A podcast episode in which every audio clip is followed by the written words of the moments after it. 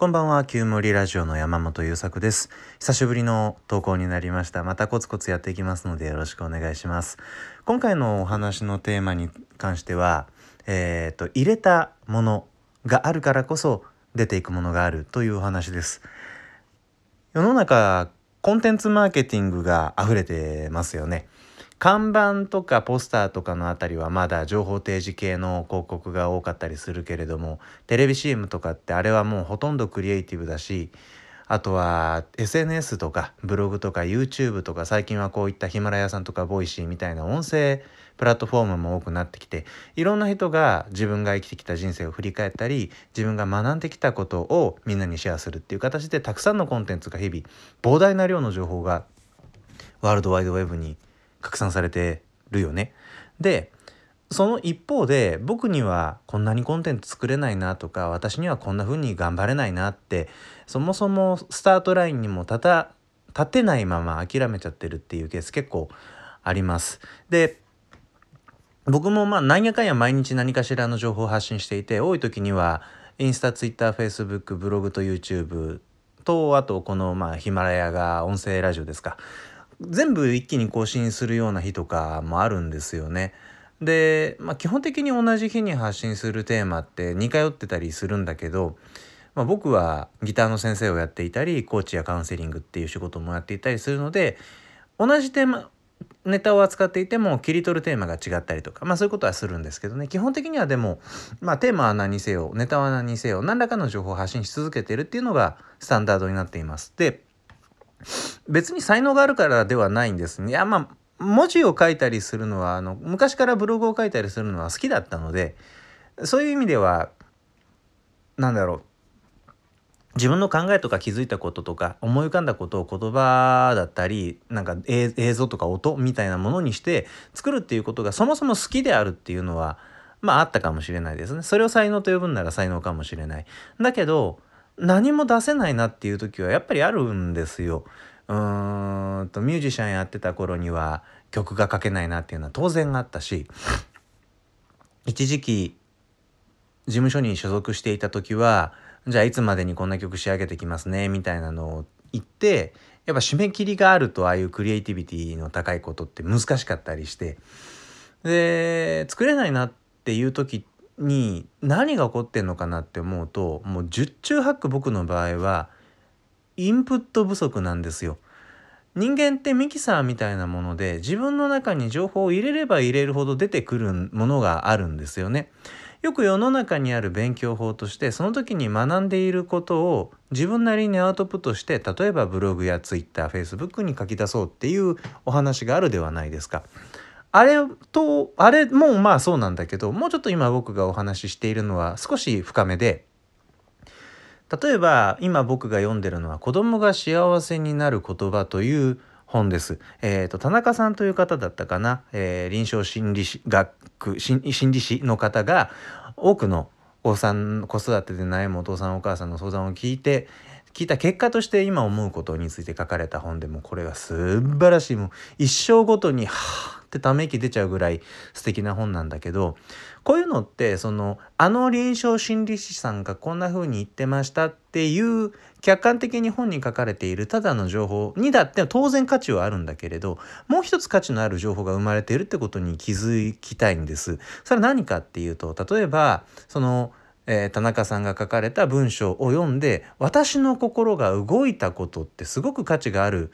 はずなんですよ。なんでかというと、なんでそこで心が動いたかっていうことに起因しますよね。それまで自分の中にあった、例えば親にされて嫌だったことだったり、自分の子育ての中で迷っていることだったり、えー、ここはどうしたらよかったんだろうなって悩んでいることだったりっていうものに対してすっきりさせてくれたとか答えを与えてくれたっていう物語がそこにあるはずなんですよね。で、その物語って実はすごく価値があるんです。一冊の本の中に自分の心を揺さぶってくれる言葉だったり行だったりが10箇所あったら10個の物語が紡げるわけなんですよ。で、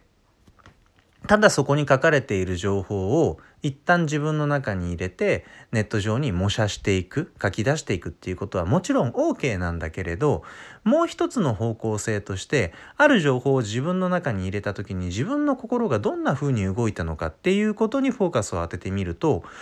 コンテンツってねかなり無限に作り出していくことができます。あもちろんインプットしていけばね。でそのインプットしていく時に心がけておくといいかなと思うのはやっぱりいいもの入れるっていうことだと思うんです。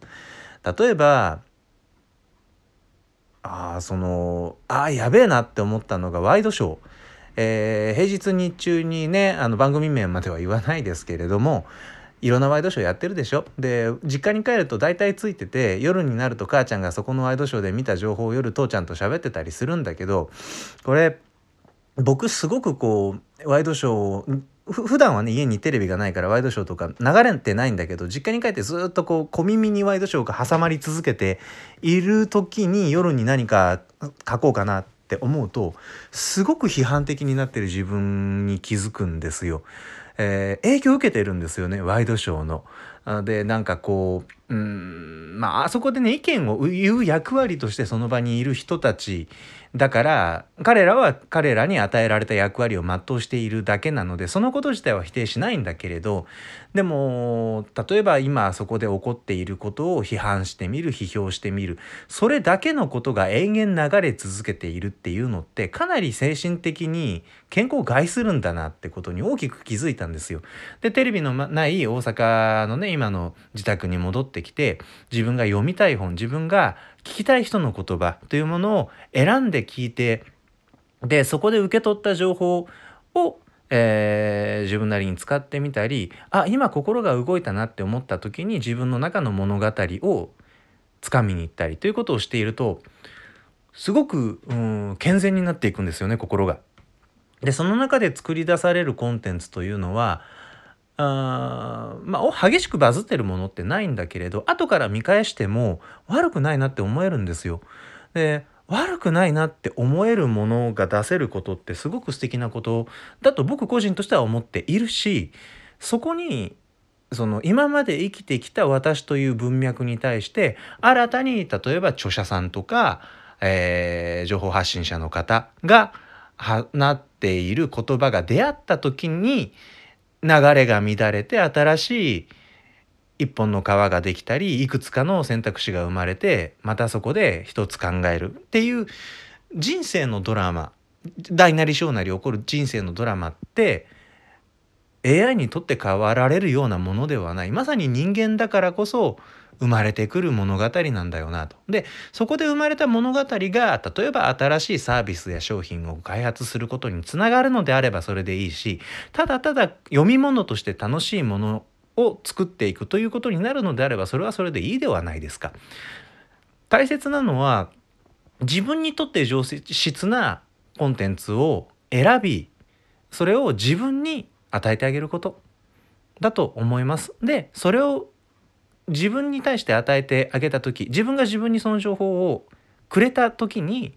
受け取った僕の中で何かが動いたら心が動いたら体が動いたら感情が動いたらどうして今僕はこんな気持ちになったんだろうか